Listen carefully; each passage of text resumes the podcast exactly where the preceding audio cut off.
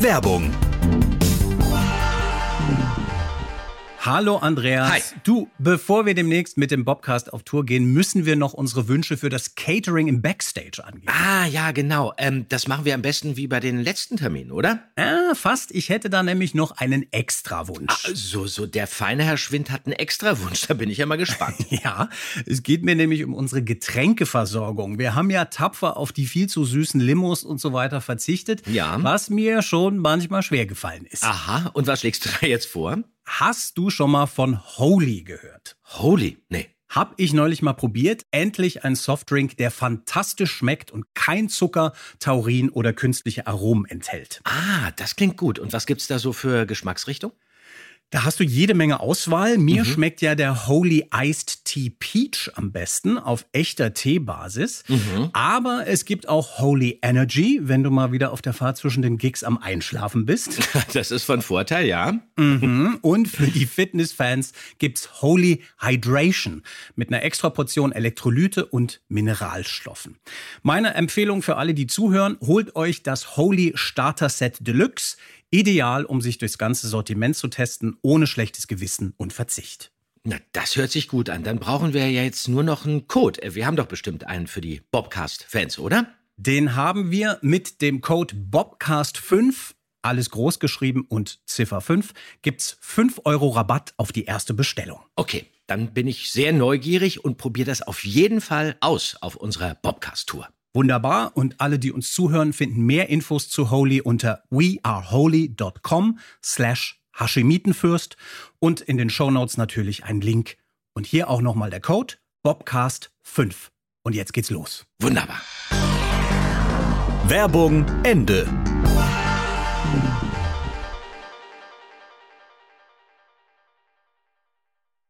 Die drei Fragezeichen.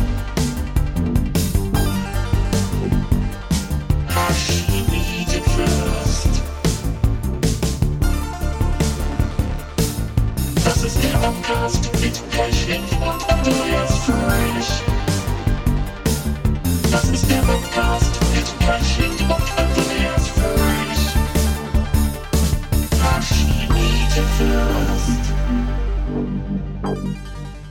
Niemand wird bei den drei Fragezeichen so oft bewusstlos geschlagen und leidet anschließend unter Gedächtnisverlust wie der für Recherchen und Archiv zuständige Detektiv Bob Andrews. Und daher die Frage, woran kann ich mich als sein Sprecher nach über 200 Fällen überhaupt noch erinnern? Zumal ich anfangs unter einer extremen Leseschwäche litt. Das wollen wir herausfinden mit dem Podcast, den ihr ab sofort regelmäßig hören könnt.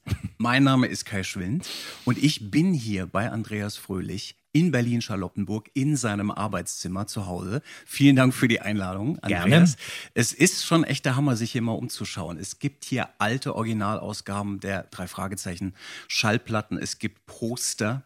Wir haben die Originalskripte der Hörspiele von Frau Körting. Genau, sie hat die drei Fragezeichen nämlich aus der Taufe gehoben. Genau, und wir können genau hier reingucken und gucken, was, wie war das damals gedacht. Ich sehe hier schon handschriftliche Ja. Anmerkungen. Ja. Das ist der absolute Na, das Wahnsinn. sind wirklich die Originalmanuskripte. ja, der Hammer. Ich freue mich total darauf. Ich habe auf dem Weg hierher überlegt, seit wann kennen wir uns eigentlich?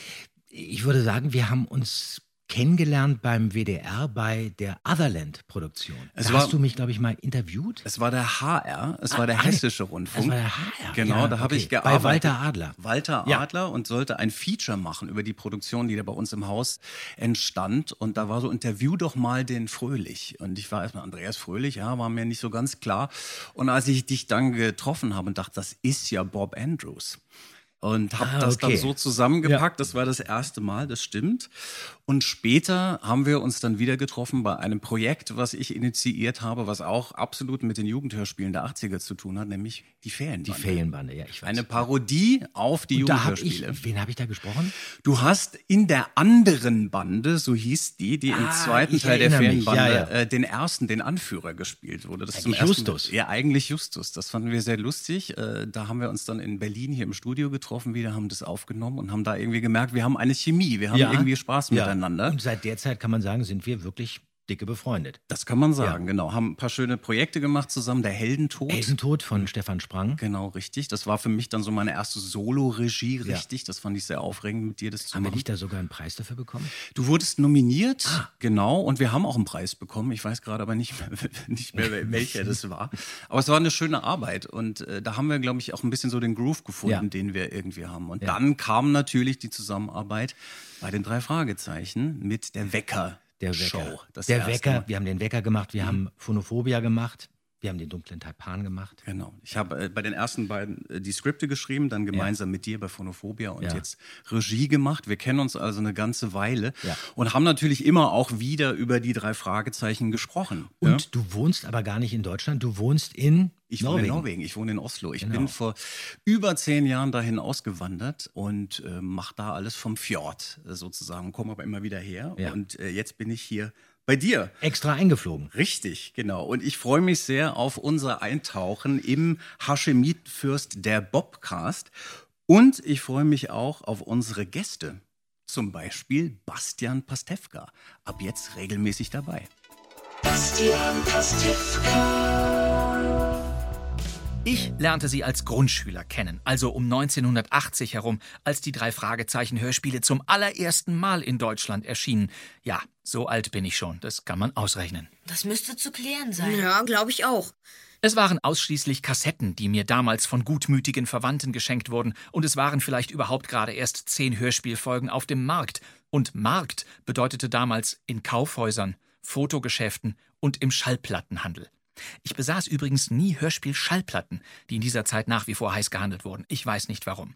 Weil aber alle meine Freundinnen und Freunde von den drei Fragezeichen-Hörspielen schwärmten, komischerweise kann ich mich an die Bücher nicht erinnern, wollte ich auch ein Teil dieser Community sein. Das halte ich zumindest nicht für unmöglich. Mein erster Kontakt war also eine drei Fragezeichen Hörspielkassette, aber nicht die erste, also Folge 1, die ja bekanntlich der Superpapagei hieß, Da guckst du in die Röhre, was? sondern die zweite Hörspielfolge, nämlich Der Phantomsee.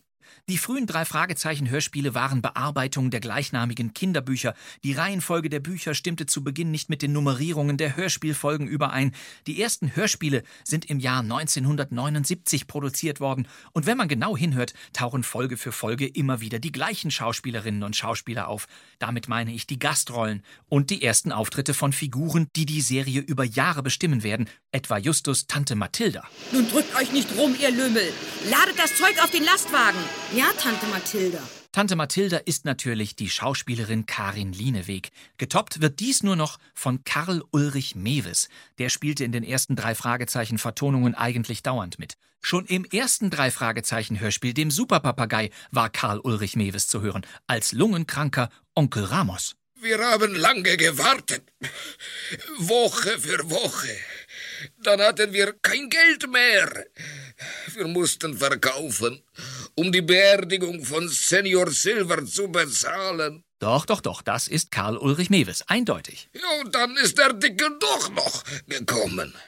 Fast so oft wie Karl Ulrich Mewes ist auch die Stimme dieser Dame in den allerersten Hörspielen zu hören. Katharina Brauren kennt man als Loriots Übermutter aus dem Film Ödipussy, ein Komödienerfolg von 1988. Katharina Brauren spielte schon ab 1937 kleinere Rollen im Kino und später im Fernsehen.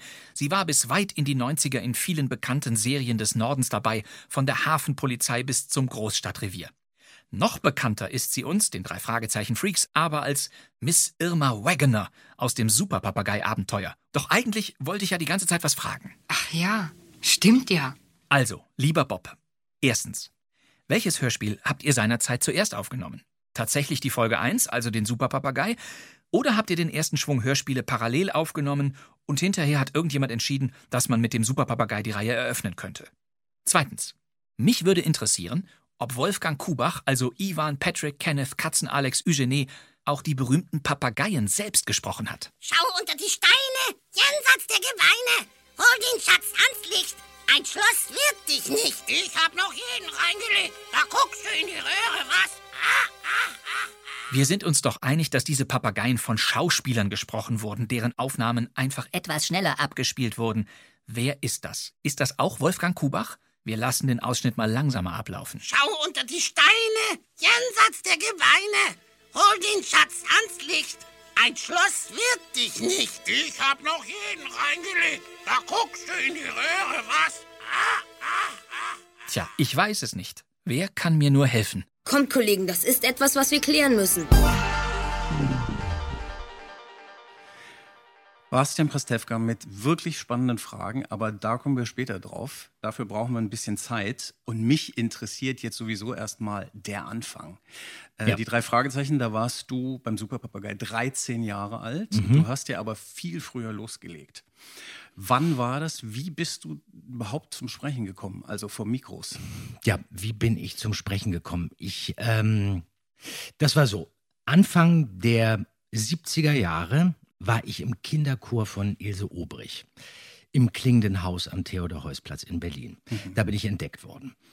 Die Rundfunkredaktion vom SFB, die war gleich um die Ecke. Die suchte eine unverbrauchte Kinderstimme eines Jungen für sogenannte Lernspiele. Ähm, Lernspiele, das war eigentlich nichts anderes als Aufklärungshörspiele, also Sexualkundeunterricht im Radio von Kindern für Kinder.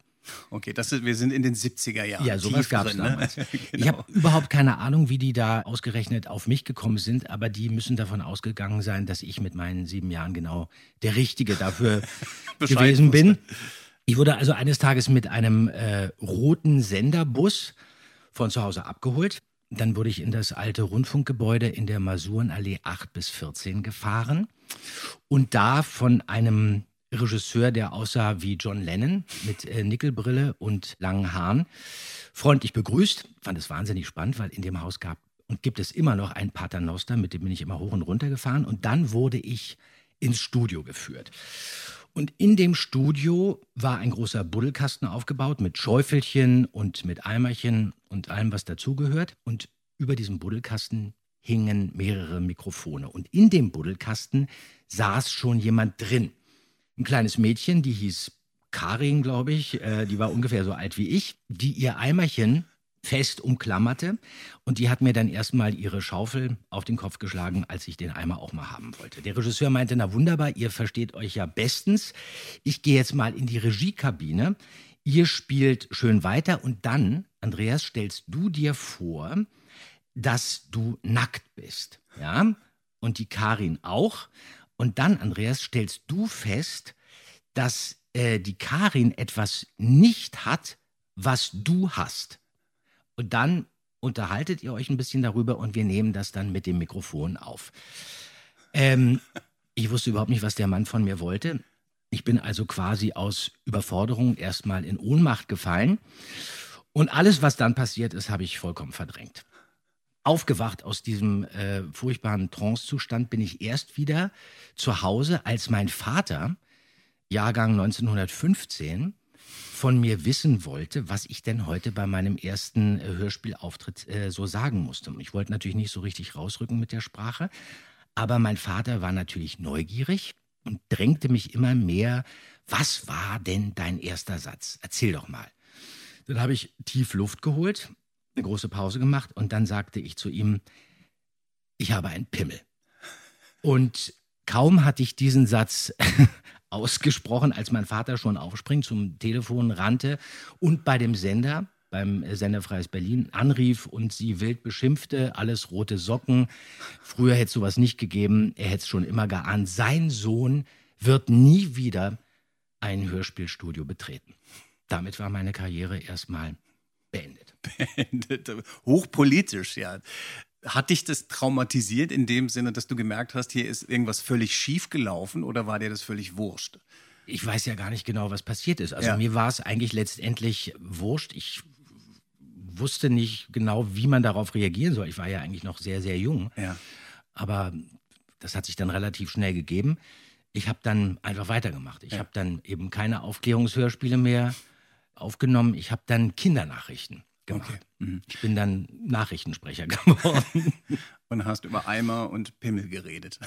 ähm, nee, das war ja dann schon vorbei. Nee, dann habe ich äh, Tamtam aktuell nachgefragt, nachgehakt gemacht. Ah, okay. Jeden Montag um fünf nach drei auf SFB 2. Zusammen mit einem Kollegen sind wir dann immer von einer wirklich sehr netten Redakteurin ähm, abgeholt worden. Über die Straße geführt worden und sind dann ins Studio gebracht worden und haben dann genau um halb drei, also eine halbe Stunde bevor die Nachrichten losgingen, bevor das Rotlicht anging, äh, geübt.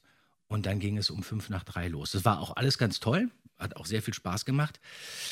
Bis wir eines Tages einen neuen Redakteur bekamen, der war ähm, nicht so nett wie die andere erste Redakteurin, denn der wollte von uns, dass wir eine halbe Stunde vorher den ganzen Text, den wir zu sagen hatten, ähm, fünfmal durchgehen und üben. Okay. Und nach dem dritten Mal habe ich dann gesagt, jetzt hätte ich keine Lust mehr. Und dann hat er mir eine Ohrfeige verpasst. Und genau um 15 Uhr. Und dann habe ich mich geweigert, meinen Text aufzusagen. Und mein Kollege hat auch keine Lust mehr gehabt. Und dann musste dieser, dieser Rundfunkredakteur die Kindernachrichten selber lesen. Das ist ja unglaublich. Und das ist ja eh, wenn man mit Kindern arbeitet, ne? wenn man Regie macht, was ich ja auch ab und zu habe, dass du immer an diese Energie denken musst. Mhm. Du musst, darfst die eben nicht überproben, weil die sonst natürlich keine Lust mehr Ja, haben. kannst du mit Kindern auch nicht machen. Die haben dann irgendwann keine Lust mehr. Die machen das einmal und dann klar. freuen sie sich, dass es irgendwann losgeht. Ja. Aber dann war es eben mit den Kindernachrichten auch irgendwie. Äh, Das verstehe ich. Aber ich würde gerne nochmal zu Hörspielen auch zurückkommen. Äh, Hast du denn auch Hörspiele gehört? War das was, was du selbst gemacht hast im Kinderzimmer? Hat, was hat dich daran gereizt dann auch vielleicht? Ich habe wahnsinnig gerne zugehört. Also ich habe erstmal wahnsinnig gerne zugehört, wenn äh, Geschichten erzählt wurden. Ich habe auch selber Hörspiele aufgenommen. Ich habe zum Beispiel meinen Kassettenrekorder hinten auf den Gepäckträger gepackt, bin dann durchs Dorf in Klado gefahren und habe dann irgendwie erzählt, was ich so sehe, bis ich dann irgendwann mal äh, wahnsinnig auf die Schnauze gefallen bin als ich mein Vorderrad irgendwie äh, im Kopfsteinpflaster verfangen hatte. Und dann habe ich, äh, ich hatte ein Walkie-Talkie, dann habe ich das angemacht, dann habe ich äh, die Kurzwelle gesucht und dann piepte alles und dann habe ich so getan, als ob ich im Weltraum bin und habe so meine ersten Hörspiele aufgenommen. Und habe natürlich aber auch selber gerne Hörspiele gehört. Okay, und weißt du noch, was das war? Hast du da welche, so, so, die- an die du dich noch erinnerst? So ganz frühe? Also äh, Platte wahrscheinlich auch, ne? Mein allererstes Hörspiel, was ich wirklich überhaupt gehört habe, das war ähm, Der Schatz im Silbersee. Das habe ich total geliebt. Ich muss sagen, ich war in erster Linie ein großer Europaschallplatten-Fan. Ich hatte so einen kleinen orangefarbenen äh, portablen Schallplattenspieler von Philips, den hatte ich zu meinem achten Geburtstag geschenkt bekommen. Ich hatte übrigens keine Kassetten, ich hatte LPs. Stehen hier übrigens alle noch bei mir im Regal. Ich hatte ähm, Lederstrumpf mit äh, Helmut Lange, ähm, Siegfried, Geist im Glas, dann durch die Wüste. Ich habe übrigens auch noch, was ganz interessant ist, eine original verschweißte All Sure Hand LP von 1970. Die habe ich dann Frau Körting mal aus dem Archiv geklaut. Wir sagen es hier nicht. Nein, wir sagen es ja nicht. Aber mein allererstes Hörspiel war definitiv Der Schatz im Silbersee. Ich kann heute noch fast das ganze Hörspiel auswendig.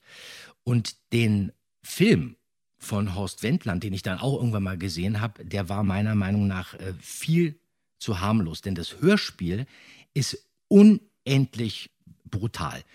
Da werden äh, Skalps abgeschnitten, da wird äh, gemartert, da wird verstümmelt, da werden Augen verbrannt.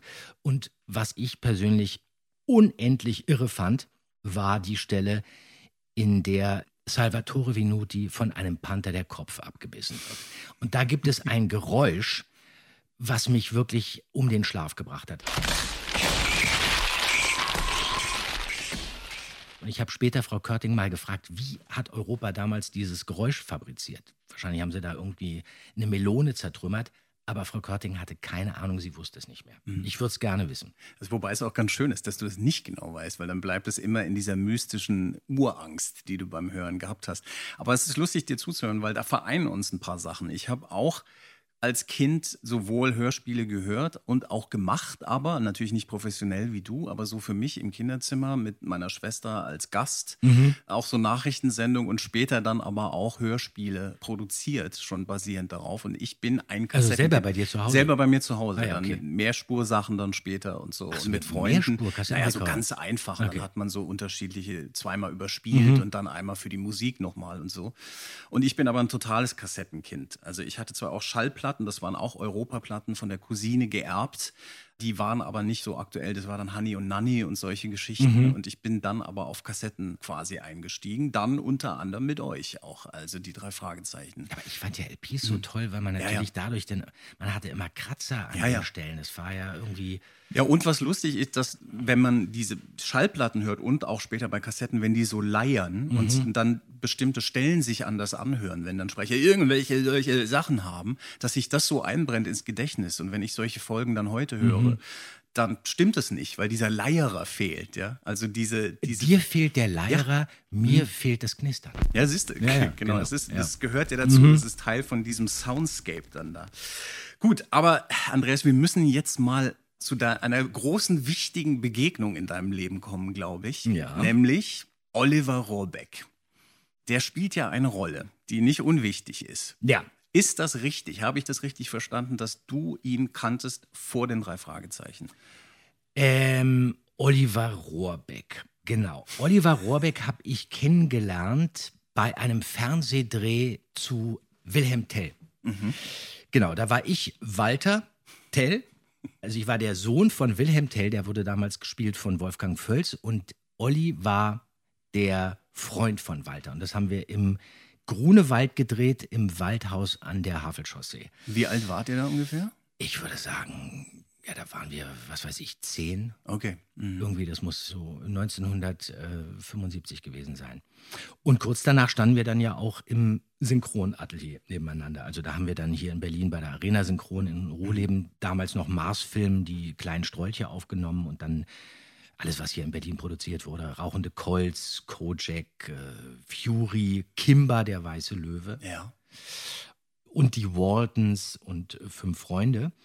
Und 1977 haben wir dann auch gemeinsam die ersten großen oder größeren Hörspiele aufgenommen bei Kurt Fetake.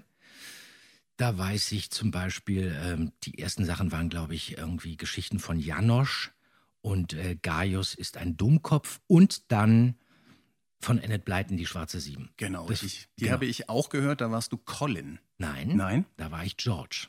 Oliver Collin. Oliver Colin. Und interessanterweise gibt Gott. es dann sogar noch eine Hamburger Version Ja. von der Schwarzen Sieben. Und da sprach ein gewisser Jens Wawritschek, George, Sieh mal an. zwei Jahre später. Mhm. Genau. Und da waren natürlich alle dabei. Da waren also diese bekannten Kurt Fetake-Sprecher, Peter Schiff, Heinz Rabe, Klaus Jepsen und auch die Stimme von SpongeBob, Santiago Ziesmer. Richtig. Tolle Zeit. Ja. Und das war immer Ensembleaufnahme, da wart ihr immer zusammen. Hast du die alle auch kennengelernt? Hast du noch Ja. so eine Erinnerung an die Stimmung? Da oder? standen wir erstaunlicherweise immer in einer Reihe. Also gar nicht so wie jetzt bei Frau Körting, immer um einen Tisch herum, Mhm. sondern wir standen immer in einer Reihe. Und das ist aber dann, macht wahrscheinlich auch was mit dem Spielen ein bisschen. Ne? Also man spielt ja dann doch zum Regisseur hin und guckt sich nicht in dem Sinne an, oder? Ja, man spielt Ja. nach unten oder man Ja. liest seinen Text. Äh, Man hat nicht die Möglichkeit, sich so viel abzugucken, was für Kinder natürlich immer wichtig war. Wenn du im Kreis stehst, dann guckst du natürlich deinen Partner immer an. Mhm. Das fand ich bei Frau Körting eigentlich so toll, dass man diesen runden Tisch hatte, weil man immer aufgucken kann und du hattest ein Gegenüber. Genau, richtig. Würdest du sagen, dass Olli und du Freunde waren zu dem Zeitpunkt? Ja. Ja, Ja. richtig auch. Habt ihr waren- auch andere Sachen gemacht? Und, Ja, äh, wir haben, mhm. also wir haben uns oft gesehen und waren viel, also wir waren jetzt nicht permanent zusammen, weil wir waren später auf einer Schule, auf Mhm. der Waldoberschule hier in Berlin.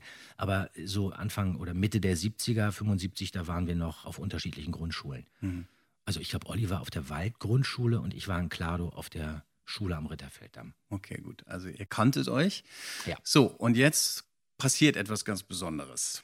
Du bekommst eine ganz besondere Anfrage. Ja, Wie sah die aus? War das ein Telefonat?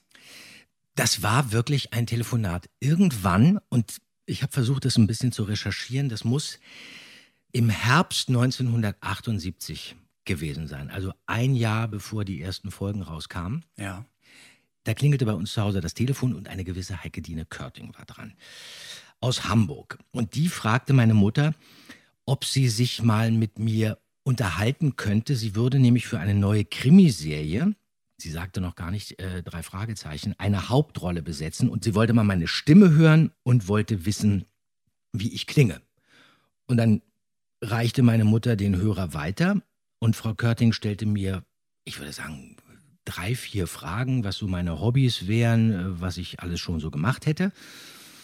Da habe ich dann brav geantwortet und sie hörte zu und nach zwei Minuten war das Gespräch beendet. Und das war im Prinzip das Casting. Mhm. Und dann hast du erstmal nichts gehört oder ging das dann relativ schnell? Da ist wieder diese Zwei Wochen, Körting. ja, ich würde sagen, zwei Wochen später ähm, lagen dann zwei Manuskripte in der Post. Und das war die drei Fragezeichen und der Superpapagei und der Phantomsee. Und ein Ticket äh, der Pan Am nach Hamburg. Ja, okay. Und das war natürlich großartig. Also mich hat diese Hörspielgeschichte oder diese Hörspielaufnahmen, die fand ich natürlich spannend, aber viel spannender fand ich natürlich wirklich mit dem Flugzeug nach Hamburg zu fliegen. Zusammen mit Olli, denn das wusste ich, der war schon besetzt. Und ähm, dann war meine Mutter auch damit einverstanden und ich habe mich gefreut. Dann ging es irgendwie los. Ich habe sie lange nie gefragt, wie sie an meine Telefonnummer gekommen ist, warum sie explizit mich haben wollte. Irgendwann hat sie erzählt, sie hätte mich bei den Montagsmalern gesehen. Das kann aber eigentlich nicht stimmen, weil das war 1976 mit den Montagsmalern. Die Wahrheit ist aber, und das habe ich erst viele, viele Jahre später erfahren, dass mich Annelie Rohrbeck, also die Mutter von Olli, Frau Körting empfohlen hat. Und dafür bin ich ihr natürlich ewig dankbar. Mhm. Und dann sind wir jetzt zeitlich, können wir mal überlegen. Die Hörspiele kamen raus im Oktober 79. Dann habt ihr das wahrscheinlich vor dem Sommer irgendwann aufgenommen. Im gleichen Jahr. Hast du da noch Erinnerungen dran, wo wir da sind zeitlich? Naja, es muss ja so sein, dass, das habe ich auch mal versucht zu recherchieren, Folge 1 bis 6, Mhm. die erschienen am 12.10.79 und Folge 7, 8 und 9 sind zwei Wochen später erschienen, am 31.10.79. Dann müssen also die ersten Folgen eigentlich im Winter 78 aufgenommen worden sein, also Dezember 78. Okay, also doch noch einen Tacken früher. Ja, ein richtig. bisschen früher, Ja. weil ich meine, die mussten ja auch alle noch gemischt werden, Ja, ja. geschnitten werden und so weiter, damit sie dann wirklich im Herbst erscheinen können. Genau, und da können wir dann gleich die erste Frage von Bastian Pastewka beantworten, der ja wissen wollte, habt ihr die alle auf einmal aufgenommen, diese ersten Folgen, oder wurden die der Reihe nach aufgenommen? Das heißt also, diese ersten vier wurden am Stück aufgenommen. War das, waren das mehrere Tage? Weißt du das noch? Also es war auf jeden Fall ein Wochenende Mhm. und es lag Schnee. Deswegen, es muss also wirklich schon im Winter gewesen sein. Und ich würde sagen, wir haben am ersten Tag zwei Folgen aufgenommen, an einem Samstag. Das muss ein Samstag gewesen sein, weil wir natürlich immer nur am Wochenende Mhm. nach Hamburg äh, fliegen konnten. Und wir konnten auch nicht mit dem Zug fahren, weil es ja eben noch Zone war. Wir Richtig. mussten also fliegen, Ja. konnten nicht einfach anders kommen. Und dann haben wir am Sonntag darauf dann nochmal zwei Folgen aufgenommen. Ich denke also, wir haben Folge 1 und 2 am Samstag aufgenommen und 3 und 4 am Sonntag, Am Sonntag. an einem Wochenende. Okay, und wo habt ihr übernachtet? Habt ihr ein Hotel gehabt oder wie wurde das gelöst? Nein, Frau Körting war am Telefon ja unendlich entzückend und hat eben auch gesagt, das ist alles toll und schön und Sie müssen sich keine Sorgen machen, Frau Fröhlich. Er ist hier in den besten Händen. Wir haben ein ganz wunderbares Gästezimmer und da können Olli und ihr Sohn dann schlafen. Und ähm, ja, machte einfach einen sehr netten Eindruck. Und meine Mutter, was heute fast überhaupt nicht mehr möglich Ja. ist, dass man sagt, okay, mein Sohn fliegt jetzt mal kurz irgendwo nach Hamburg zu irgendeiner Frau, die sie gar nicht kannte. Aber ich kannte den Namen von Frau Körting natürlich sehr wohl, weil ich natürlich als alter Hörspielplattenfan wusste, dass Frau Körting Regie geführt hatte beim Gespensterschiff. Das Gespensterschiff! zu Hilfe, zu Hilfe! Habt ihr ihn gesehen? Wir, sind verloren! Wir sind verloren! Der Kapitän übernahm jetzt selbst das Steuerruder. Aber vergebens. eins meiner Lieblingshörspiele. Und da war für mich natürlich klar, ich mache das und ich hätte meine Mutter auch überreden müssen, aber ich musste sie nicht überreden, weil sie gesehen hat, dass ich begeistert war. Ja, genau. Und wie du sagst, also es wäre in dem Sinne heute nicht mehr möglich Nein. eigentlich. Das, Da hättest du ohne Betreuung Ja. gar nicht die Stadt verlassen können. Das wäre alles. Und dann auch wirklich noch irgendwo da im Gästebett schlafen Ja. bei irgendwelchen Leuten. Aber das war auch definitiv eine andere Zeit. Man muss natürlich dazu sagen, wenn sie gesagt hätte, er fliegt da alleine hin, dann wäre sie wahrscheinlich mitgekommen. Aber sie wusste, okay, Olli ist da. Dann ja, dann geht es. War das auch der erste Flug, den du dann gemacht hast? Oder? Nein. Nee. Nee, Okay. ich bin früher unglaublich viel geflogen. Ich bin 1975 mit 10 bin ich zu meinem Onkel nach Amerika Oh ja, okay, geflogen. gut. Und interessanterweise dann auch 1978, nee, 1979 zu Ostern nochmal nach Amerika Mhm. für drei Wochen, die Zeit äh, der Osterferien. Und da können wir also zum Beispiel auch keine Folgen aufgenommen haben. Richtig. Wir mussten aber dann natürlich in diesem ersten halben Jahr, 79, mussten wir ja neun Folgen aufnehmen. Ja, Die okay. mussten verteilt werden. Okay, alles klar. Auch ja ganz interessant, das wusste ich auch nicht. Äh, schon was Besonderes in dem Alter und zu der Zeit nach Amerika zu fliegen, dass du auch dann so ein Verhältnis zu den USA schon mal hattest, was ja auch vielleicht noch mal reinkommt, wenn man die Fragezeichen äh, sich genauer Ja. anguckt, ne? Weil das ist ja sowas Mystisches, was uns als Kinder immer auch dann fasziniert hat. Dieses, die sind da in Rocky Beach. Äh, wir wussten nicht, dass das fiktiv ist. Natürlich gab es das dann. Ja, es war ja. Weit weg und es war Hollywood und es war Hitchcock, aber also ich war das erste Mal mit 20 in den USA. Für mich Mhm. war das lange ein so ein bisschen mystischer Ort dann und äh, du hattest aber wahrscheinlich schon ein Verhältnis dann ein bisschen dazu. Also ähm, mein Onkel wohnte in äh, Maryland. Okay. Das war jetzt nicht Kalifornien, aber das war natürlich ganz toll. Ich bin dann da rumgelaufen, habe Pfeilspitzen gefunden. Also ich wollte unbedingt nach Amerika. Das Mhm. war mein großes Ziel. Und mein Vater war auch ein bisschen eifersüchtig, weil er noch nie in Amerika war und dachte, okay, sein Sohn mit zehn Jahren ist jetzt ähm, in Amerika und fliegt dann permanent hin zu seinem Onkel auf so eine Farm. Das war ganz toll.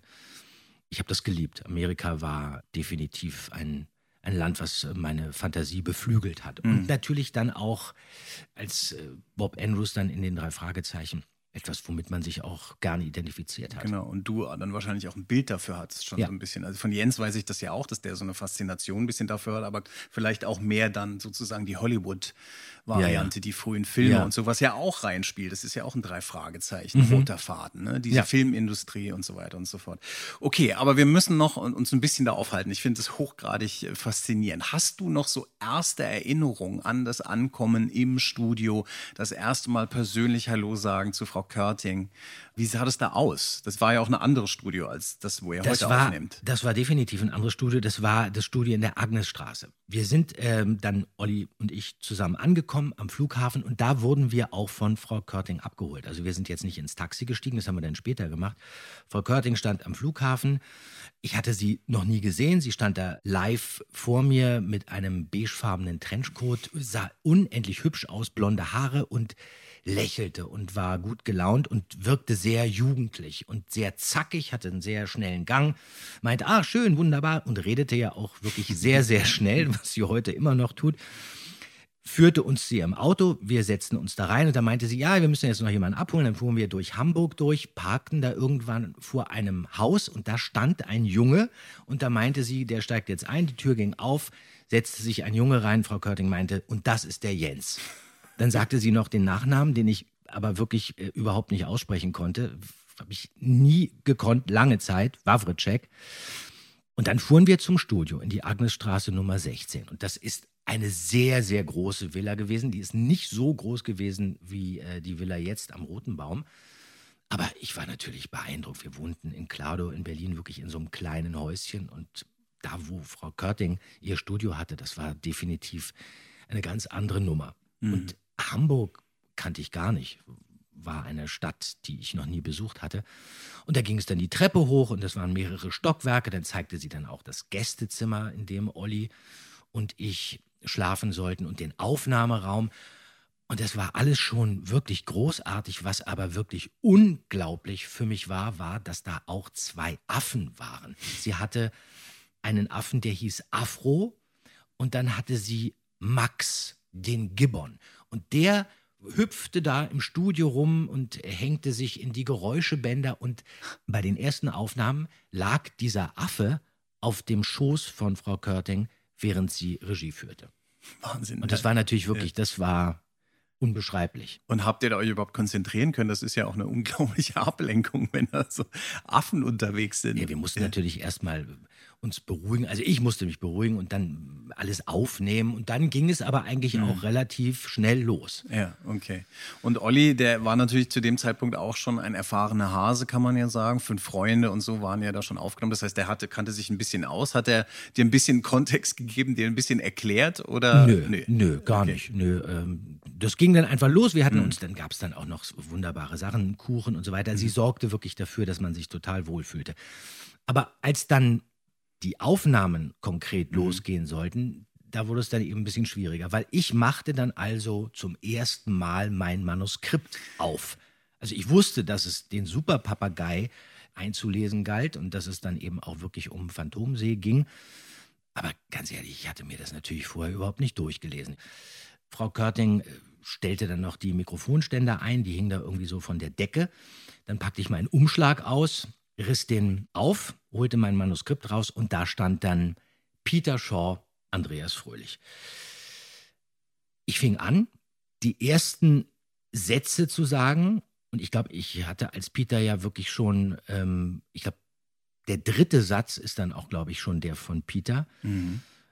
Und hab jämmerlich versagt. Olli haute seine Sätze daraus. Olli war natürlich schon immer ein super Profi. Er war äh, Sieger beim Bundesvorlesewettbewerb 1975 geworden. Und da war ich 1975, glaube ich, der zweitschlechteste in meiner Klasse. Und Olli machte das sensationell, aber ich konnte das überhaupt nicht. Ich habe mich tausendmal versprochen und kam überhaupt nicht in die Gänge.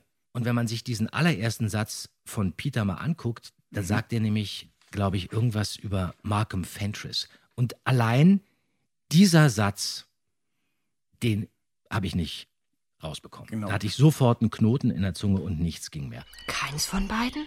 Wie meinst du das, Just? Vielleicht ein Kind? Oder ob es Mr. Malcolm Fentress war? Dann wäre es doch ein Mann gewesen. Und jetzt hatte Frau Körting natürlich ein Problem. Jetzt hatte sie mich extra eingeflogen, diesen Typen da aus Berlin, der überhaupt nicht lesen kann. Der sollte jetzt hier eine große Rolle sprechen. Dann überlegte sie kurz und sagte, okay, ähm, was machen wir jetzt? Dann machen wir es so, du, Jens, du sprichst jetzt den äh, Peter und wir wechseln einfach, weil dann könnte nämlich Andreas den Bob sprechen, weil der kommt erst 20 Minuten später zum Einsatz. Und dann hat sie mich in den Garten geschickt, da sollte ich mir meinen neuen Text als Bob angucken. Und als ich dann nach 20 Minuten wieder reinkam, fingen wir an mit Bob. Und dann war ich Bob. So, so bist du Bob geworden. Okay. Wir können uns das ja mal angucken. Wir haben ja die Originalskripte hier mit den Regieanmerkungen von Frau Körting Ja. auch drin. Und äh, was ich interessant fand, dass da auch ja teilweise gestrichene Sätze noch drin sind, äh, die dann, obwohl du dann Bob warst, Mhm. äh, wurde aber trotzdem noch mal irgendwie geguckt, ob das alles so funktioniert. Also dein erster Satz im Hörspiel ist ja wir Als Bob. als Bob Ja. genau. Äh, wir müssten den Wagen finden. Das ist das allererste, Da was können du wir mal sagst. kurz reinhören. Bob, mach doch mal die Tür zu. Danke. Oh, wir sind am Ende. Wir sind keinen Schritt vorangekommen. Wir müssten den Wagen finden. Unmöglich. Ja, mein erster Satz finde ich eigentlich ganz gut. genau, da, da kannst du Ist nicht auch viel schön falsch- kurz und prägnant. Ja, aber da das kann man ist jetzt es- nicht so viel falsch machen. Das ist es aber auch. Ne? Also das, was dich überfordert hat, war die Länge der Sätze, oder? Also wenn es einfach zu viel Text war. Ja, also mit einem Komma komme ich klar, aber nicht gleich mit vier. Also die Sätze waren für mich einfach definitiv zu lang. Ja, und die funktionierten dann. Jetzt müssen wir mal schauen. Es gibt hier nämlich noch einen Bob-Satz, der gestrichen wurde. Ja. Der nicht Mhm. äh, im Original-Hörspiel ist und wahrscheinlich wurde da beschlossen, der ist auch zu lang oder der ist zu schwierig. Und jetzt machen wir ein bisschen Traumabewältigung, lieber Mhm. Ja. Andreas. Ich möchte dir den nämlich gerne zeigen. Ich und ich gespannt, möchte, ja. dass Ich- du ich- ich kann mich jetzt dunkel erinnern, ja. Okay, sehr Ja. gut. Und dann kannst du ihn jetzt 40 Jahre später lesen für Mhm. uns. Wollen wir das mal machen?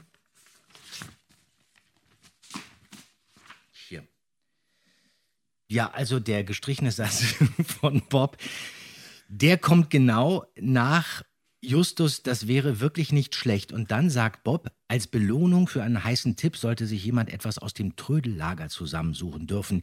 Hier findet man immer was. Und daraufhin sagt Justus nochmal, gute Idee, Bob. Wir haben noch ein Guthaben bei meinem Vater, das setzen wir als zusätzliche Belohnung aus. Und dann kommt, dann sind wir uns ja einig. Und man hat geschnitten, das wäre wirklich nicht schlecht. Und dann kommt gleich Peter. Ja, genau. Ja. Und das ist auch, da kannst du dich noch erinnern, was, was der, Äh, Was der mich Stress war. total Ja. irritiert hat, war Mhm. die Erwähnung des Begriffes Trödellager. Ähm, wenn ich mir das alles durchgelesen hätte, dann hätte ich ja gewusst, die drei Fragezeichen spielen auf einem Schrottplatz. Aber das habe ich irgendwie anscheinend total verdrängt. Und als dieses Wort Trödellager kam, hat zwei L, Trödellager, Ja.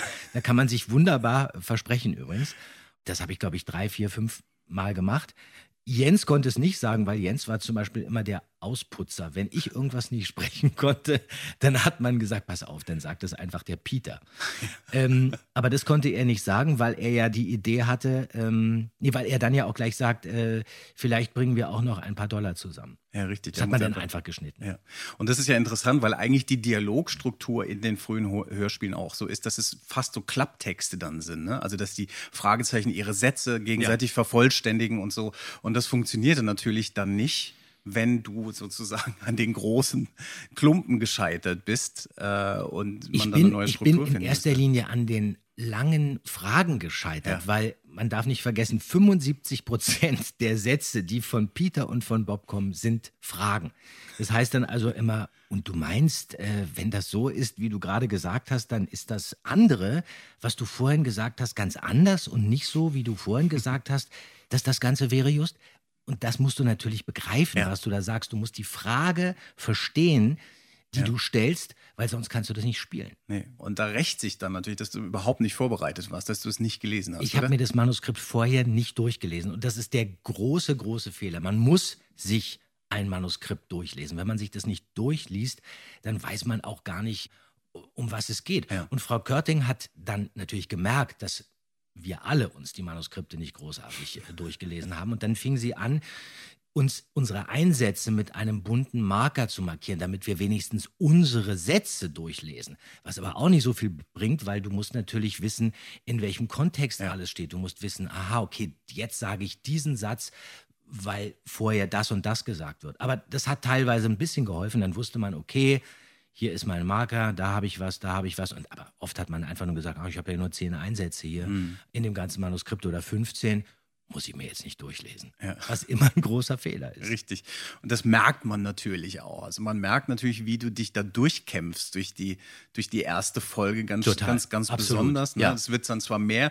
Und obwohl diese Entscheidung wahrscheinlich sehr spontan war, okay, wir besetzen den jetzt einfach mal um, der wird jetzt halt Bob, war wahrscheinlich äh, auch Frau Körting in dem Moment nicht klar, dass Bob natürlich immer mal wieder auch längere Rechercheergebnisse vortragen muss. Und ja? die waren immer der Horror. Also die waren wirklich der Horror. Und manchmal hat sie es dann auch wirklich geschafft zu sagen, okay, ähm, wenn er das jetzt einfach so spricht, wie er es jetzt gerade spricht, gerade diese Rechercheergebnisse, die ja eine ganz andere Haltung haben. Ja. Also passt auf, Leute, ich habe jetzt rausgefunden, dass der Professor in Wirklichkeit der Gangster ist. Und dann bin ich wieder ins Archiv gegangen und da habe ich was total Interessantes entdeckt. Als Kind kannst du das gar nicht so spielen. Frau Körting hat dann gesagt, Moment mal, also Bob, der geht also ins Archiv und dann kommt er zurück mit seinen Ergebnissen. Die stehen hier auf dem Manuskript. Er könnte sie ja auch einfach vorlesen. Und dann habe ich den Text dann einfach so vorgelesen, als ob Bob jetzt eben auch seine Notizen vorliest. Das Problem ist, so waren die aber gar nicht geschrieben. Ja, sie ja. waren ja eher dialogisch geschrieben. Richtig. Und da hat man das natürlich oft gemerkt. Dann hatte sie aber noch den anderen Trick. Dann hat sie gesagt, okay, man hört total, dass er eigentlich der Sache nicht gewachsen ist. Ich packe da einfach ein paar Geräusche rüber. Richtig. Und ich mache da einfach so viel Hintergrundgeräusche, dass man nicht merkt, wie nervös der Sprecher ist. Genau, weil darauf wollte ich nämlich hinaus. Das ist sehr merkwürdig in dieser, an dieser Stelle und da können wir ja auch nochmal reinhören. Bevor wir neue Pläne schmieden, sollten wir Ordnung in die bekannten Fakten bringen, damit wir klarer sehen. Also, ich glaube, alles fängt bei John Silver an. Nach allem, was uns Carlos mittlerweile noch erzählt hat, wissen wir, dass er illegal eingewandert ist. Richtig. Um seiner Verhaftung in England zu entgehen. Er war sterbenskrank, deshalb versteckt er den Kasten und hinterließ sieben Papageien. Blackbeard eingerechnet. Unter die Steine jenseits der Gebeine. Also hier wird regelrecht verschleiert, dass du, dass du spielst. Wir machen es nochmal lauter, wir machen den Hintergrund nochmal Ja. mal lauter, damit man es nicht ganz so, so mitkriegt. Das ist natürlich heavy auch. Hast du das gemerkt denn bei den Aufnahmen? Hast du dann gemerkt, okay, ich krieg das hier nicht so richtig hin? Wie haben die anderen vielleicht reagiert? Jens kanntest du ja auch noch nicht. Wie hat der das dann abgenommen? ähm, Jens war eigentlich immer sowas wie ein großer Bruder von mir. Und ich ähm, habe ihn natürlich bewundert. Er war zwei Jahre älter als ich. Und ich habe natürlich dann auch gemerkt, ach, ist ja interessant, wie spielt der seine Sätze?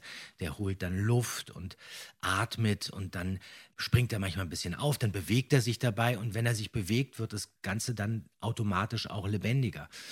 Und das habe ich mir abgeguckt und Olli konnte sowas natürlich auf Anhieb. Also Mhm. wenn ich Justus gewesen wäre, dann würde es die Serie gar nicht gegeben haben. Also hätte gleich gesagt, das kann man gar nicht machen. Aber natürlich war Olli ein Glücksgriff für Justus. Und ganz ehrlich, ich kann mir das überhaupt nicht vorstellen, dass ich Peter wäre. Man hat natürlich gedacht, okay, Peter ist der Ängstliche und der Ängstliche könnte ja auch der Jüngste sein. Aber das wäre fast zu einfach. Deswegen ist es genau richtig so. Peter ist Jens oder Jens ist Peter und ich kann mir auch nichts anderes vorstellen. Außerdem, Bob ist doch eigentlich der Coolste. Denn Robert Arthur hat sich eigentlich auch immer ein bisschen, also der Autor der drei Fragezeichen-Geschichten, der hat sich auch immer ein bisschen mit Bob identifiziert. Robert ist ja eigentlich, ähm, also Bob ist die Kurzform Ja. von Robert. Bob Andrews, Andrews der Nachname Mhm. mit A, also haben auch die ähnlichen Initialen. Ja. Und deswegen bin ich absolut zufrieden. Ja, natürlich. Und heute ist es ja auch gar nicht mehr wegzudenken. Wobei es auch interessant ist, also wir haben ja dann auch später zusammengearbeitet, auch bei den Live-Shows und so, wo man merkt, es gibt immer, also Bob kann in verschiedene Richtungen funktionieren, was so interessant ist, weil der natürlich nicht so fest eingeloggt ist auf diese Hauptcharaktereigenschaften, dass er jetzt das Brain ist oder er ist jetzt der Angsthase oder der Sportliche, sondern man kann ihn so ein bisschen flexibler einsetzen. Und wir haben, ich weiß noch, dass wir das immer als das Bob-Problem bezeichnet haben, Mhm. weil wir überlegt haben, okay, wie machen wir das jetzt? Wie setzen wir ihn genau ein? Aber so empfindest du das nicht. Du siehst ihn als, äh, dass der einen festen Platz hat in dem Team. Ich weiß schon genau, wie Bob ist. Ja. Das weiß ich schon. Mhm. Aber das weiß ich, glaube ich, gar nicht so sehr aus den Manuskripten, sondern ich habe so eine Bob-Schublade bei mir und ich weiß ganz genau, das ist jetzt Bob. Und Bob hat äh, definitiv Eigenschaften, die ich zum Beispiel vielleicht bei Peter auch ein bisschen langweilig finde. Der ist sportlich und dann hat er immer Angst und dann kann er seine Angst überwinden. Okay. Und dann sagt er eben permanent, den schnappen wir uns. Mhm. Das ist toll, nicht besonders viel, wird natürlich durch Jens wunderbar ähm, plastisch. Aber bei Bob ist es so, er ist der Mediator. Wenn die beiden sich streiten, geht Bob dazwischen und ist dann in der Lage zu schlichten. Und das ist etwas, was ich eigentlich total gerne mag, mit dem ich mich auch identifizieren kann. Und dann überhaupt seine Vorliebe für Literatur, für Mhm. Filme, dieses Recherchieren Genau. und dieses ähm, Zusammensuchen, auch diese kleinen Rechercheergebnisse immer präsentieren. Das ist etwas, was mir total zusagt. Also ich, ich bin froh, dass er sich auch weiterentwickelt Mhm. hat, denn am Anfang war er ja auch kein vollwertiger Detektiv. Er war ja nur zuständig Ja. für Recherchen und Archiv. Mhm. Er hat also schon Karriere gemacht. Auf jeden Fall. Und man hat, wenn man auch mal die Zeit sich wieder anguckt, Ende der 70er, so ein- was heute als Nerd gefeiert wird, natürlich schon gehabt als Charaktereigenschaft auch. Ne? Also Mhm. das, das ist wichtig. Man muss recherchieren, man geht in die Bibliothek, man Ja. vergräbt sich und kann dann sozusagen das präsentieren. Das fand ich als Kind auch immer toll. Ja. Also ich mochte Bob als Kind auch immer Ja, äh, schon. Ja, viele ich, mochten Bob. Ja, ja. ja, viele mochten Bob. Aber sag noch mal ein bisschen was zu dieser Unsicherheit, die du dann da empfunden hast bei den Aufnahmen, weil das ist ja auch nicht ohne. Also ich könnte mir auch vorstellen, dass man dann vielleicht sagt, je nachdem, wie nah du das an dich rangelassen hast, also dieser Trip da nach Hamburg und die Aufnahmen, ich weiß nicht, ob ich da noch mal Bock drauf habe. Irgendwie habe ich schon mitbekommen, ich sollte eigentlich was anderes spielen und das funktionierte nicht so oder kam das bei dir gar nicht so an? Das ist ja bei Kindern ganz oft so, die erleben etwas, was wirklich nicht besonders angenehm ist und nehmen das auf, aber sie verpacken es dann auch wieder irgendwo. Man merkt es nicht sofort. Da, mit Sicherheit war ich irritiert und habe auch gemerkt, ich bin nicht richtig gut. Und gerade als Junge in dem Alter, wenn da zwei wirklich äh, gestandene Kindersprecher da sind, die einen komplett an die Wand spielen, dann spürst du das natürlich, aber du machst irgendwas draus. Ich weiß nicht genau, was ich daraus gemacht habe. Ich habe aber auf jeden Fall gemerkt, Moment mal, du musst dich vorbereiten. Es wird ja nicht alles in den Schoß gelegt. Ich wusste auch, dass ich, es ist ja nicht so, dass ich überhaupt gar nichts konnte.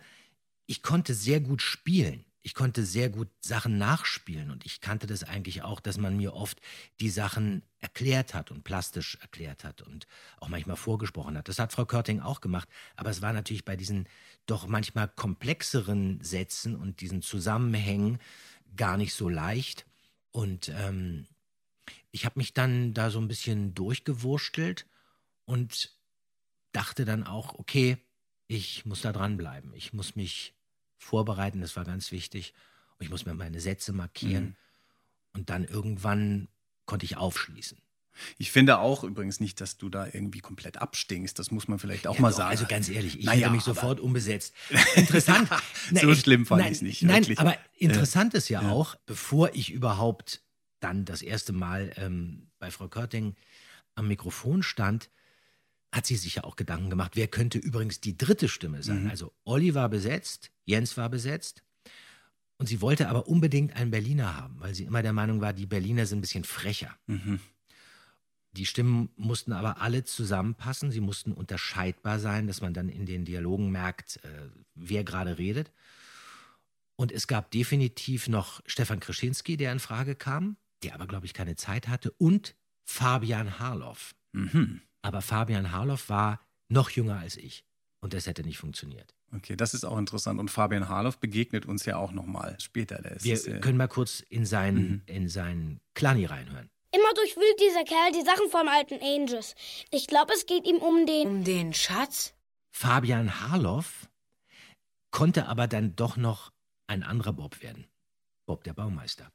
Ja, richtig. das ist er ja auch. Stimmt. Da müssen wir mit Fabian dann mal drüber reden, ob der so ein Bob-Trauma hatte, was dann dadurch endlich bereinigt wurde. Ja.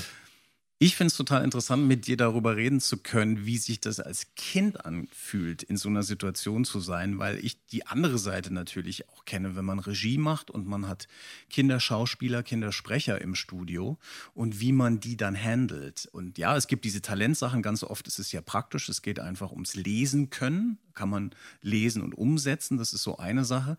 Und dann ist es aber je nach Stoff auch interessant, wie viel man da zumuten kann oder nicht. Und ich erinnere mich da also an eine Produktion, wo ein neunjähriger Junge ganz komplexe Sachen spielen musste. Das war Mhm. ein Horrorhörspiel und da, der musste auch schreckliche Sachen sagen und so. Und ich habe mir da total den Kopf gemacht, wie hole ich diesen Jungen ab? Wie erkläre ich dem das alles? Und habe dann unglaubliche Vorgespräche gehabt mit äh, ne, so Meta-Diskurs, worum es hier geht und wir gehen dahin und die Reise der Figur und so. Und habe Ja. immer gemerkt, er guckt mich an, was will der Mann, der soll weggehen. Und ich dann gemerkt habe, ihn völlig überfordert. Ich habe den völlig überfordert, naja, und dann auch zu kapieren, wir fangen dann mal an und dann zu merken, ich muss auf die Spielebene. Ich muss mit dem spielen. Wir steigen in die Szenen ein und was passiert jetzt? Und dann fragt er, wann kommt die Stelle, wo die dann die Köpfe aufmachen und so. Und ich gemerkt habe, ach, der freut sich auch richtig drauf. Das heißt, man braucht auch diese Berührungsängste nicht haben, sondern man geht rein und hat wie so Spielen auf dem Schulhof. Mhm. Und dann funktionierte das. Und das weiß ich nicht, das ist jetzt die Frage, hat das Frau Körting in dem Sinne auch so bei euch hingekriegt? Oder also, dass man gesagt hat, ihr, wir spielen jetzt hier? Oder hat sie mehr erklärt, hat sie mehr Kontext gegeben drumherum? Sie hat uns machen lassen. Sie hat einfach wirklich gesagt, spielt es und sie hat dafür gesorgt, dass wir Lust hatten zu spielen. Also es war von ihr überhaupt kein Druck. Sie war sehr, also wir sind natürlich teilweise unglaublich oft vor Lachen zusammengebrochen. Bei irgendwelchen Versprechern haben wir uns gekringelt, dann lagen wir unterm Tisch und was sie nie gemacht hat, ist, dass sie dann wütend reinstürmte und uns zur Schnecke gemacht hat, sondern dann hat sie gewusst, okay, die haben jetzt ihre fünf Minuten, dann gibt's jetzt nochmal irgendwie äh, einen Tee oder ein Stück Schokolade und dann reagieren die sich schon wieder ab. Die sind jetzt unterzuckert und dann geht's auch weiter. Sie hat nie Druck gemacht und sie hat mich aber auch nie fühlen lassen, das ist jetzt ganz furchtbar, sondern sie hat gesagt, nee, ist doch alles gut, ist doch prima. Nein, nein, alles gut, alles gut. Und das hat mir dann auch Sicherheit gegeben. Aber ich sag oft, sie war so eine Art Kindergärtnerin. Das stimmt auch, weil wir natürlich teilweise unendlich unkonzentriert waren. Mhm. Aber wir haben es dann doch immer auch abgeliefert. Also wir haben dann doch auch immer konzentriert, irgendwann konzentriert unser Pensum erfüllt. Ja. Und, es hat ja auch Spaß gemacht, das darf man nicht vergessen. Wir haben gespielt vor Mikrofon, spannende Sachen.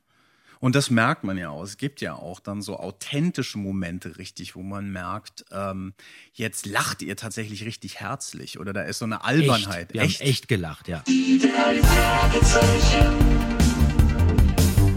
Und der Super Papagei.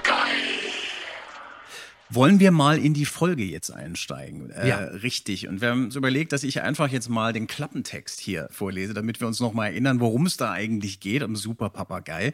Ich mache das jetzt mal. Die drei Fragezeichen Justus Jonas, Peter Shaw und Bob Andrews erhalten in diesem Fall den Auftrag, verschwundene Papageien zu suchen und geraten darüber hinaus in eine sehr gefährliche Situation. Wer ist der Böse? Wer ist der Gute? Haben die drei Jungs wirklich eine reelle Chance, das Rätsel zu lösen? So viel, so allgemein zu dem Thema. Nichtsdestotrotz, äh, da sind natürlich Sachen drin, die sofort Erinnerungen wecken. Ich fand es interessant, die jetzt nach, seit vielen Jahren mal wieder zu hören, weil es von mir eigentlich, äh, es war eine Folge, die ich aus der Kindheit noch kenne, die ich aber ansonsten eigentlich nicht mehr so viel gehört habe dass da natürlich alle klassischen Elemente fast drin sind. Wir haben Morten, wir haben den spezial gelagerten Sonderfall, der erwähnt wird. Wir haben im Prinzip so eine klassische Rätselstruktur. Also es war interessant, wie viel da schon einfach am Start ist, wo ich dachte, das entwickelt sich eigentlich ein bisschen länger. Das kommt äh, später erst. Passetti, äh, Peter Passetti als Erzähler, als Alfred Hitchcock, aber auch interessant zu merken, dass der eigentlich gar nicht eingeführt wird als Es Alfred wird Hitchcock. nie gesagt, Genau. dass er Hitchcock ist. Richtig. Das stimmt, ja. Und das zieht sich durch Obwohl es wird gesagt, äh, wir kommen von Hitchcock. Genau, Hitchcock wird erwähnt, aber Ja. du machst diese Verbindung eigentlich Das gar nicht. ist sehr nett von Alfred, Äh, ja. Genau, der Erzähler Ja. sozusagen ist jetzt Alfred Hitch- Hitchcock. Das, das- sich das steht im Manuskript. Steht im Manuskript. Aber es genau. wird nie erwähnt. Es wird erst später erwähnt. Und das sind Sachen, die natürlich ganz interessant sind, wenn man das im Nachhinein hört. Auf der anderen Seite auch hochgradig faszinierend diese Folge, äh, was ja auch diese frühen Folgen auszeichnet. Es geht direkt los. Es gibt kaum Setups. Wir gehen direkt rein. Es wird sofort Hilfe gerufen. Mhm. Ja? Mhm. Wir sind irgendwo, Justus und Peter sind mitten in der Mission drin. Es gibt noch diese komische Situation, weil ein Mann ruft Hilfe und Justus Obwohl Peter sich fragt, nicht sicher ist, ist, das eine ist das Frau? Mann oder Frau, ja. Hier im Skript steht das ja. Hier jemand ruft um Hilfe. Ich habe es gehört. Was denn nun? War das ein Mann oder eine Frau? Vielleicht keins von beiden, Mhm. Peter, wie ein Kind. Mhm, Also so ein mhm. absurder, ein bisschen absurder Dialog irgendwie. Aber man ist, man ist sofort im Thema drin. Und eine andere Sache, die mir auch noch aufgefallen ist beim Hören, ist, was eigentlich sehr sympathisch ist, dass die drei Fragezeichen oft und eigentlich immer auf der Seite der Underdogs sind. Ja, Ja? klar. Sie sind ja selber Nerds. Ja. Das ist ja ganz klar. Aber auch ja. wirklich, also es hat ja, ist ein ganz interessanter Blick. Da geht es ja im Prinzip um mexikanische Einwanderer, ne? äh, Carlos äh, und die drei Fragezeichen helfen denen. Die sind auf deren Seite und äh, die exzentrischen crazy Aber das Kunst. liegt auch daran, dass Carlos natürlich entzückend ist. Großartig. ja, natürlich. Sollen wir mal über Carlos reden? Ja. Wer ist denn Carlos eigentlich? Wer, wer spricht denn Carlos? Carlos ist Stefan Brönnecke Mhm. und hervorragend in seiner Rolle. Das hat er natürlich auch in den Genen, denn sein Vater ist Rainer Brönnecke. Den kennt man zum Beispiel aus Onkel Toms Hütte. Auch ein tolles Europa-Hörspiel. Hexe Schrumpeldei. Ja. Und Mhm. dann natürlich ganz vielen Märchenklassikern. Und sein Sohn Stefan ist natürlich deswegen auch total begabt und weiß genau, wie man so eine Figur anlegt. Was ich wirklich irre finde, ist zum Beispiel diese Szene, in der er seinen Onkel Ramos verteidigt. Da leidet man total mit. Ja. Herzzerreißend. Dann aber erschien ein kleiner Junge in abgerissenen Kleidern. Er hielt einen Esel an der Hand, der vor einen zweirädrigen Karren gespannt war. Senor Justus. Ja, ich bin Justus Jonas. Und wer bist du? Ich bin Carlos. Das Auto, wo ist es? Kann ich sehen?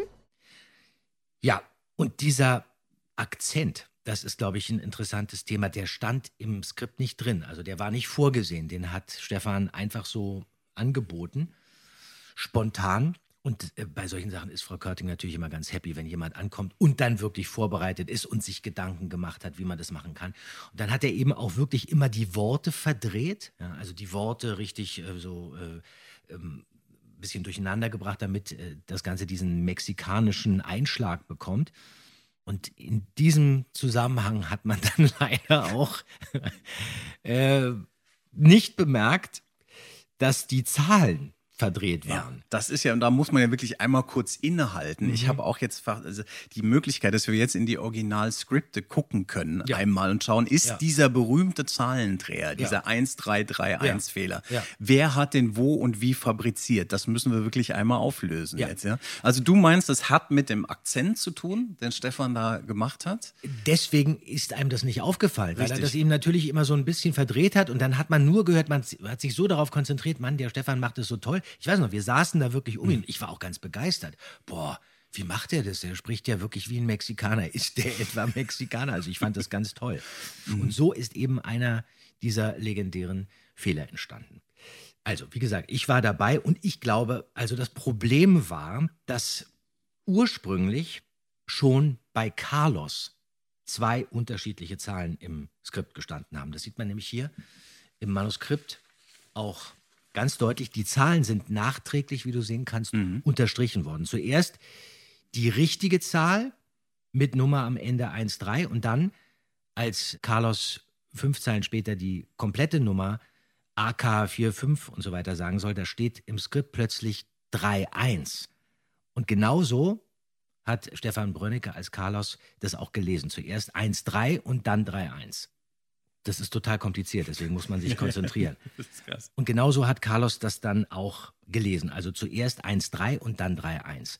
Und keinem ist das großartig aufgefallen. Kurze Zeit später dann aber, wahrscheinlich beim Schnitt oder beim Abhören, hat man doch gemerkt, dass Carlos zweimal was anderes sagt. Und da war die Aufnahme aber schon im Kasten. Also hat man Stefan Brönnecke wahrscheinlich, denke ich, nochmal ins Studio gebeten und wollte das dann da korrigieren. Leider hat man dann aber nicht 3-1 korrigiert, sondern 1-3. Denn man hatte völlig vergessen, dass Peter ja vorher schon von 13 gesprochen hatte. Und damit war der Fehler dann da. Genau, das heißt, man hat sich nur die eine Stelle vorgeknüpft und nicht äh, die Genau, wenn man nämlich andere. genau Ja. hinhört, Mhm. bemerkt man nach Carlos Worten, äh, wünscht von Ranger Auto zu hören, deutlich den Schnitt. Und dann kommt das nachträglich falsch korrigierte mit Nummer am Ende 3-1. Da hören wir jetzt mal rein. Sie, sie, Senor Justus. Gestern kam ein Freund zu meinem Haus.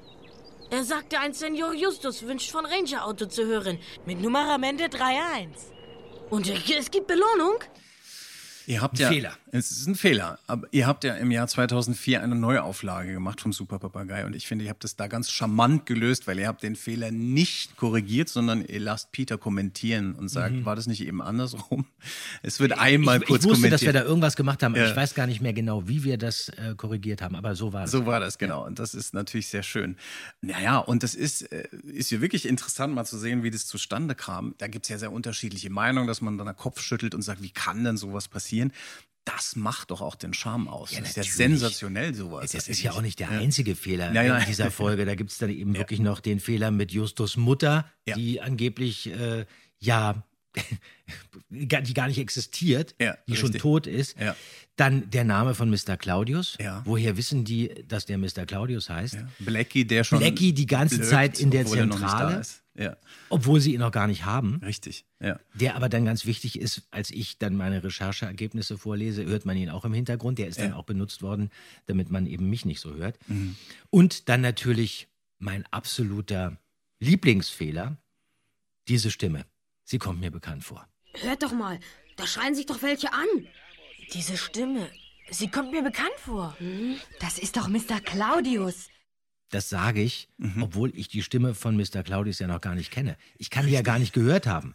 Ja, natürlich. Da könnte man natürlich jetzt spekulieren, dass ich diesen Satz, diese Stimme, sie kommt mir bekannt vor, noch in meiner Rolle als Peter gesagt habe und sie dann aus Versehen im Schnitt drin geblieben ist.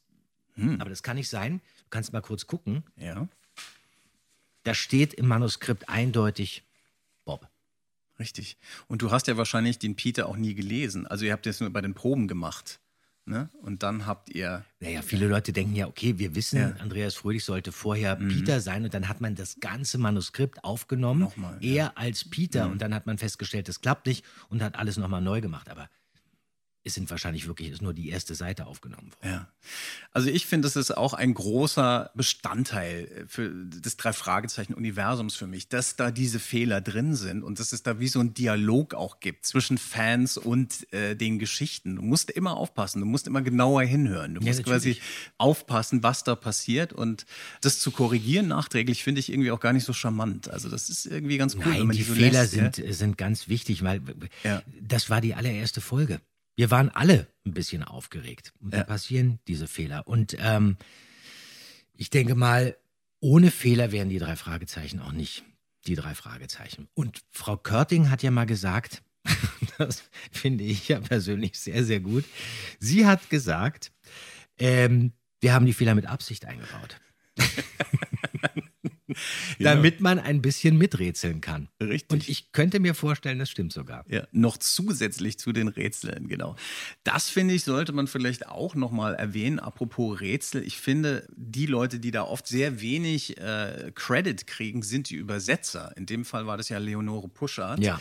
die also aus dem englischen Original auch diese Rätselsache, all das, was die Papageien alles sagen, übersetzen musste. Und das ist ja äh, vor allem in den ersten Klassiker-Hörspielen ganz viel, dass es diese äh, Rätsel sind, die auch so semantische Komponenten haben und da reimt sich Zeug und so weiter und so fort. Das muss man ja quasi neu erfinden. Ja, und klar. natürlich ist das dann absurd teilweise, was da passiert.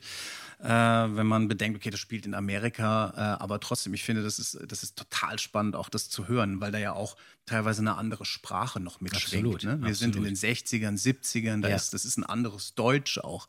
Kam euch das bei den Aufnahmen, äh, war, war das auch spannend für euch? Hast du da noch Erinnerungen dran, dass diese Rätsel auch wirklich interessant waren oder war man so beschäftigt, die Sachen richtig auszusprechen, dass man da gar nicht drauf geachtet hat? Das waren natürlich teilweise großartige Ideen, also mit den Papageien, dass die parallel miteinander sprechen.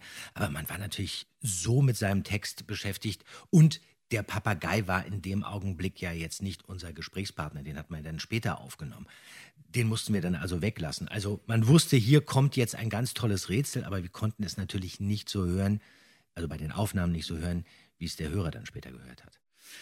Eine andere Person, die, finde ich, den Superpapagei wirklich prägt, ist Mr. Claudius, sein Sprecher Gerlach Fiedler. Und über den müssen wir jetzt wirklich nochmal reden, denn das interessiert mich auch sehr, woran du dich da noch erinnern kannst. Also das ist ja erstmal so dieser Eindruck, wenn man das im Nachhinein hört, ist ja, mein Eindruck ist, dass der macht eigentlich sein eigenes Ding. Der Gerlach in der Folge. Der spielt irgendwie anders, der spricht Ja, anders, aber das der ist wird ja anders großartig. abgemischt. Ja. Das ist sensationell. Ja, das aber ist- wie war das? Was hast du für Erinnerungen an den? Also, ähm, erstmal muss man, glaube ich, wirklich nochmal über Gerlach Fiedler im Allgemeinen sprechen. Diese Stimme, ja, also das ist ja schon wirklich was Besonderes. Man hat bei dem ja wirklich das Gefühl, der hätte mit Reißnägeln gegobelt. Also sowas gibt es ja gar nicht mehr. Früher gab es noch Rudolf Fenner, den man äh, von Europaschallplatten kennt. Der hatte eine ähnliche Stimme, aber wirklich die von Gerlach Fiedler ist wirklich wie mit einem Effekt versehen, Ja. obwohl er wirklich diese Stimme hatte. Mhm. Die drei Fragezeichen. Wir übernehmen jeden Fall. Erster Detektiv Justus Jonas. Mhm. Zweiter Detektiv Peter Shaw. Mhm. Dritter Detektiv verantwortlich für Recherchen und Archiv Bob Andrews. Und er hat, wie man hier auch im Manuskript sehen kann, sehr viel improvisiert. Also viele Ja. Sätze, die er sagt, standen so gar nicht drin. Er hat sich das wirklich zu eigen gemacht und ähm, hat diesen äh, Mr. Claudius nicht einfach nur gesprochen, sondern er war Mr. Claudius. Ja. Auch eine sehr interessante Biografie, wenn man sich das mal anguckt. Was hat Gerlach Fiedler eigentlich gemacht? Der war erstmal Soldat an der Ostfront, was ich äh, herausgefunden habe. Dann war er in Kriegsgefangenschaft in Russland. Dann war er, was ich völlig irre finde, einer der ersten Psychologiestudenten von C.G. Jung in Zürich. Und dann war er, manche Leute wissen vielleicht, wie er dann später aussah, kann man sich schwer vorstellen, aber er war Jugendmeister im Tennis. Dann war er Schauspieler, Regisseur, dann war er auch Dramaturg. Der war äh, 40 Jahre lang fest angestellt beim NDR. Und er war auch Grimme-Preisträger. Er hat nämlich einmal einen Film gedreht, hat er in einem Interview erzählt, in dem zum ersten Mal eine Geburt gezeigt wird. Und dann hat er bis zu seinem Tod Live-Lesungen auf der Bühne gemacht. Er hat zum Beispiel den kleinen Prinzen immer vorgelesen. Und er hat auch das Krümelmonster gesprochen. Er hat das Krümelmonster gesprochen, wo, womit ich jetzt eine wirklich ziemlich tolle Überleitung gefunden habe. Das muss ich jetzt mal so sagen, denn ganz ehrlich, die Stimme von Gerlach Fiedler, die verbinde ich immer mit einem ganz besonderen Duft. Und zwar mit dem Duft von Brathühnern. Also Frau Körting, Frau Körting meint ja, wir hätten den Superpapagei mit ihm zusammen aufgenommen. Ich bezweifle das so ein bisschen. Außerdem, ich kann gar nicht dabei gewesen sein, weil als Gerlach Fiedler da war, war ich ja dann schon Bob und Justus hat mit Peter die Szene mit Gerlach Fiedler. Ja. Ich kann mich aber an Gerlach Fiedler sehr gut erinnern, weil der immer sein eigenes Essen mitgebracht hat. Und da vorzugsweise gegrilltes Hähnchen in Tupperdosen. Was ich wirklich seltsam fand, denn Frau Körting hat ja immer alles aufgefahren, wie du weißt. Also da standen dann Schnittchen und Quarktaschen und Käseigel und alles Mögliche, was man sich vorstellen kann, Süßigkeiten, aber das mochte der anscheinend nicht, der Gerhard Fiedler. Der knallte sich dann also sein ähm, fertiges Hähnchen auf einen Teller, marschierte dann in den Aufnahmeraum und hat dann vor dem Mikrofon alles aufgegessen. Also jetzt nicht während der Aufnahme. Nein, okay. Aber in der Probe. Und wenn man dann Tage später die Tür aufmachte zum Aufnahmeraum und es nach äh, finsterster Hähnchenbraterei roch, wusste man, Gerlach Fiedler war da. War hier. Das ist ja schon, das vervollständigt jetzt mein Bild äh, sehr, sehr gut, weil ich finde diese Ja, das ist ein absolutes No-Go. Ja, total. Im Aufnahmeraum essen. Also ganz schlimm ähm, ist dann Döner mit Knoblauchsoße oder Rauchen. Geht auch nicht. Hat man früher gemacht. Früher wurde wirklich im Studio geraucht. Ja. Ich glaube, früher haben wir sogar mal im Studio geraucht. Das fanden wir dann ganz schick. So mit 14. Okay, gut. Das macht man heute nicht mehr. Ich finde aber, diese, diese Hähnchenschenkel, die schwingen noch durch, durch diese Ja. Performance. Ja. Auch diese Stelle, diese, aua, jetzt hat er mich aber gebissen. Ja, ah, die Szene ist sowieso Das großartig. ist ganz schräg, wo man, das ist ja fast wie improvisiert. Ja. Also komplett der Ja. Text. Aber Oder das steht, auch, äh, das steht im Skript. das oh, steht jetzt im hat er Skript. mich gebissen, steht im Skript. Ja, genau. Aber es ist, wie es gespielt ist, es ist so anders. Ja. Und, ja, äh, ganz ja. seltsam ist zum Beispiel dieser Einwurf, ähm, wo er Justus und Peter verabschiedet und man denkt, es ist eigentlich alles okay, dann war das jetzt ein Irrtum, auf Wiedersehen und dann sagt, so, jetzt haut mal ab, haut ab, Abmarsch. ja. Denkt man so, warum ist er denn auf einmal so unfreundlich? Das Ja. stand definitiv nicht, im Skript, das hat er sich dann ausgedacht. Also, ich danke euch. Eure Karte behalte ich mal hier, für alle Fälle natürlich. Und auf Wiedersehen. Es hat mich sehr gefreut. Ja, und du haut mal ab. Du musst abhauen. Auf Wiedersehen. Definitiv auch wirklich eine absolute Erscheinung, Gerlach Fiedler. Und nicht nur akustisch. Mit der Stimme hätte er meiner Meinung nach ja auch viel öfter im Synchronstudio besetzt werden müssen. Aber das hat ihm dann wahrscheinlich zu wenig Bühne geboten. Obwohl, ich habe ein wenig recherchiert als Bob Andrews und habe einen legendären Synchroneinsatz von ihm finden können. Und zwar, jetzt halte ich fest, 1955 bei Lady Killers. Dieser berühmte Film mit Herbert Lom und Alec Guinness. Und weißt du, wen er da spricht? Du- Du kennst den Film. Ich kenne den Film, Okay, ja. pass auf. Mhm. Da spricht er den verzweifelten Gemüsehändler, der von Mrs. Überkandidelt eins übergebraten bekommt, nachdem sein Pferd seine Äpfel gefressen hat. Das ist Gerlach Fiedler. Genau. Und da klingt er ein bisschen so wie Oliver Koritke heute. Da schließen sich Kreise. Ich finde übrigens auch, dass der Einzige, der vielleicht in einer gewissen Weise so eine Art Erbe angetreten hat, Harry Rowold Ja, ist. Ne? hat ein stimmt, ähnliches absolut, Timbre, ja. den ihr ja dann auch in der Neuauflage besetzt habt. Da spielt er den Opa. Das ist ja eine Figur, die eigentlich im Original nicht auftaucht. Und ich finde, der führt das äh, ganz schön weiter eigentlich. Aber zu Harry Rowold muss Ja. ich auch kurz was sagen. Mhm. Der hat übrigens das berühmte Drei-Fragezeichen-Telefon kaputt gemacht. Nein, erzähl. Er hat es runtergeworfen und dann war es kaputt. Das schöne Telefon. Und Olli hat dann später, für dich interessant, in Norwegen ein neues gekauft und hat es Frau Körting geschenkt. Da war sie ganz glücklich. Das ist wunderbar. Denn wir brauchen das Telefon ja immer. Ja, genau. Ihr Das spielt das, ihr spielt ja, das genau. an, aber wie hat er hat es einfach im Spiel runtergeworfen, oder? Er fand die drei Fragezeichen doof. Nein. Aber ähm, na, er hat es irgendwie runtergeworfen. Plötzlich lag das Telefon am Boden und Harry Rowold stand davor. Und meinte, es wäre nicht seine Schuld gewesen. Aber Okay. dann war es kaputt. Es war nur er das Telefon im Raum. Ich habe auch eine Harry Rowold-Anekdote. Er hat mich nämlich mal angerufen, nachdem wir eine Anfrage verschickt hatten, ob er bei einer Ferienbande-Folge Mhm. mitspielen sollte. Äh, Wir haben uns eine tolle Rolle für ihn ausgedacht. Er sollte eine Lehrerin spielen. Wir fanden das lustig mit seiner Stimme. Und ich fand diese Absage so grandios, weil ich war da im Bad und habe mich rasiert, war voll mit Rasierschaum, als das Telefon klingelte. Harry Rowold war dran und sagt, ja, hallo, hier ist Rowold. Mhm. Äh, oh, hallo, Herr Rowold, ja, toll, super, Wahnsinn. Ja, ich habe jetzt hier diese Anfrage bekommen, ich habe das gelesen. Ich habe keine Zeit und ehrlich gesagt auch keinen Bock.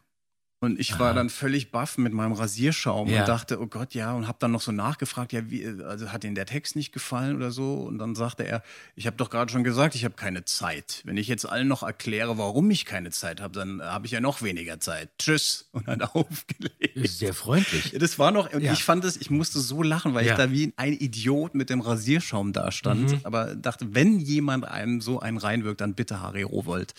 Und deswegen verbinde ich das auch immer damit. Hat auch mit Telefon zu tun. Interessant. Sozusagen. Ja, du hast recht. Genau. Ha, euch schickt wirklich der Himmel, Jungs. Ich habe diesen Papagei vor drei Wochen einem mexikanischen Hausierer abgekauft. Der Vogel hat einmal seinen Namen gekrächzt. Robin Hood! Und etwas dahergeplappert, aber seitdem hat er kein einziges Wort mehr gesprochen. Für 25 Dollar könnt ihr den Vogel mitnehmen. Harry Rowold. Tja. In der Neuauflage vom Super Papagei. Großartig. Ja. Aber du, eine Sache fehlt noch. Wir haben noch die zweite Frage von Bastian Pastewka Genau, zu klären. genau. Und die war, wer spricht eigentlich all diese Papageien? Ja, das kann eigentlich nur Frau Körting selber beantworten. Die Hörspielkönigin.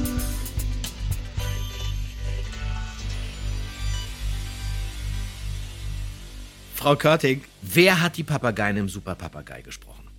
Heike Dine Körting. also den Superpapagei habe ich alle drei gesprochen, ne? Und, jetzt bin ich ja immer noch der Mühner. und vor allen Dingen, meine beste Rolle war natürlich der Wecker, der schreiende Wecker.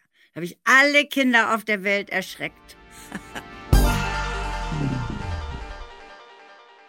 Okay.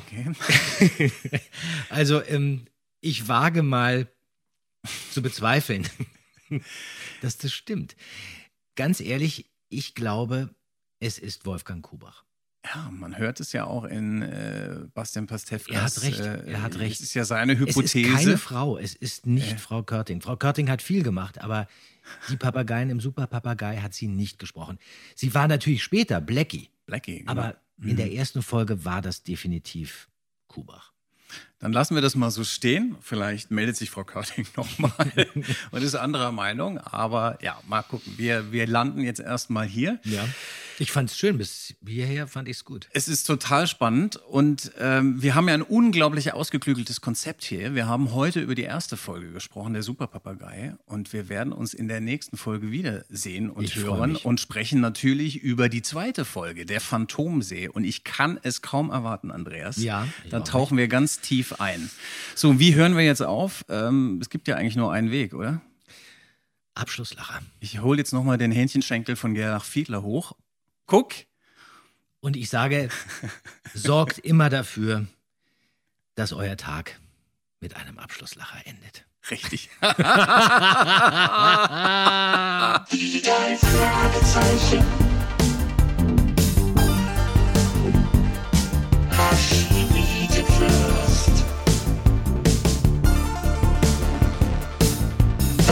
Podcast mit Pechling und Andreas Fröhlich. Das ist der Podcast mit Pechling und Andreas Fröhlich. Archimede Fürst.